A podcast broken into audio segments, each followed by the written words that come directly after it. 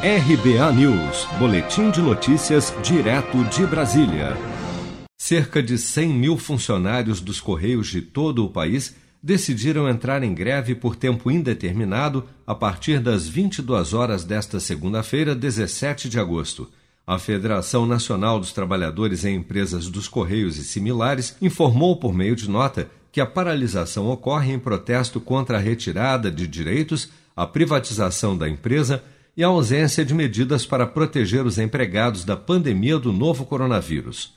A federação afirma ainda ter sido surpreendida com a revogação, a partir de 1 de agosto, do atual acordo coletivo, cuja vigência iria até 2021.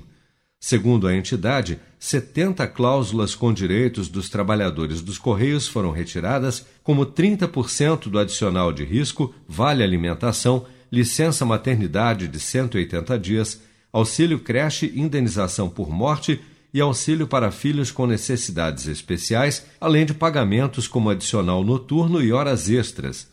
A diretora da federação que representa os trabalhadores dos Correios, Amanda Corsino, anunciou nesta segunda-feira que a greve vai durar por tempo indeterminado até que a direção da empresa negocie os direitos revogados e adote medidas de proteção à saúde dos trabalhadores. Esperamos que com essa greve nós possamos recuperar todos os nossos direitos e que a empresa também olhe para a nossa saúde, porque nossos trabalhadores estão morrendo. Em nota, os Correios informaram ter um plano de continuidade de negócios para manter o atendimento à população em qualquer situação adversa a estatal informou que o objetivo primordial é cuidar da sustentabilidade financeira da empresa, de forma a retomar a capacidade de investimento e sua estabilidade e manter os empregos dos funcionários.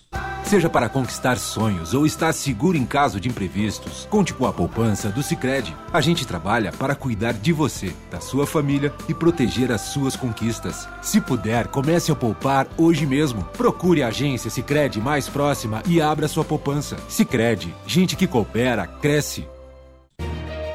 Com produção de Bárbara Couto, de Brasília, Flávio Carpes.